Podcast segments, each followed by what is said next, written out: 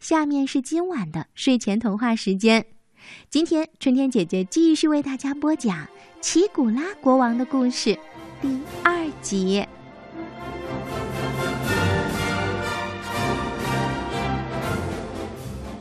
国王的屁。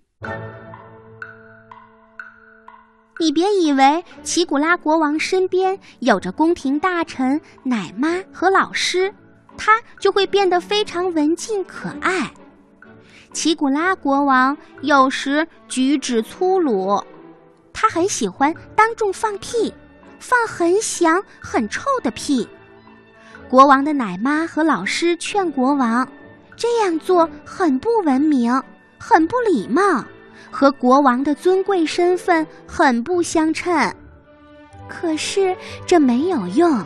国王很傲慢地说：“我是个高贵无比的国王，连随便放个屁都不行吗？谁会计较国王放屁呢？”国王还是当众放他的屁，这使他的宫廷大臣显得很尴尬。每当国王在大庭广众放屁时，宫廷大臣就故意大声说话。可是它遮盖得了国王的屁声，却遮盖不了屁的臭气。这事让国王的奶妈很生气，奶妈就跑到他姐姐森林女巫那儿，请她想想办法。森林女巫听了妹妹的叙述，就说：“你回去吧。”会有办法的。第二天，国王那儿来了两位客人，一位自称是黄鼠狼王国的国王，就是一只肥肥的黄鼠狼；另一位自称是来自狐狸王国的国王，这是一只瘦瘦的狐狸。他们俩见到国王的第一句话就是：“我们都是国王，随便放个屁没关系吧？”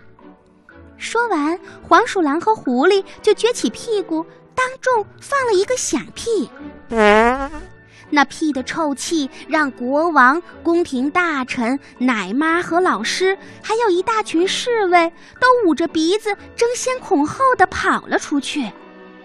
等臭屁散尽，国王回到王宫，他再也不当众放屁了，即使想放屁。国王也会躲进厕所，或者找个没人的地方，痛痛快快的放一个屁。嘴上贴橡皮膏的鱼。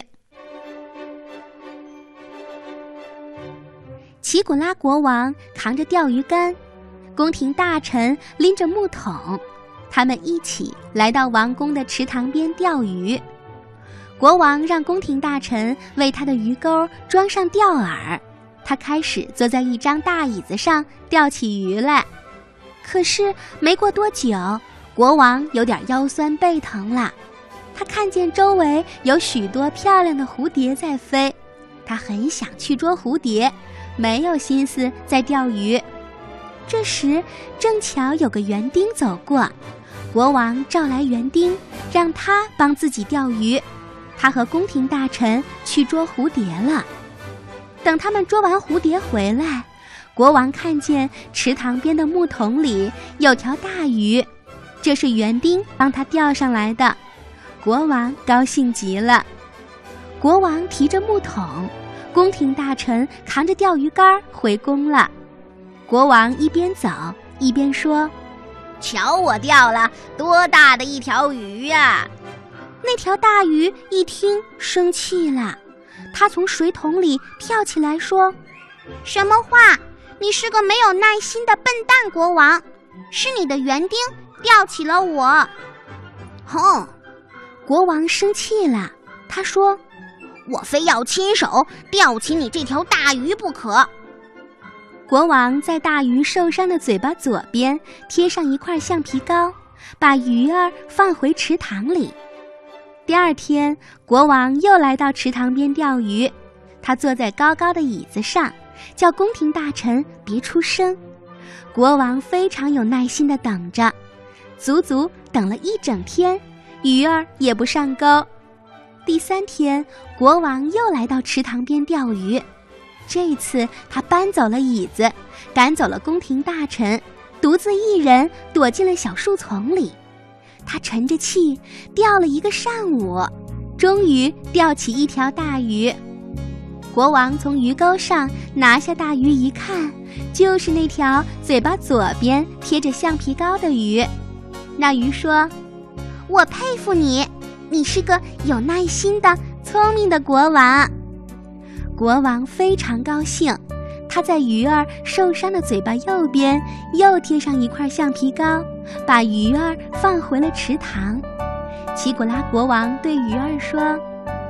祝你早日恢复健康，再见吧，让我们交个朋友。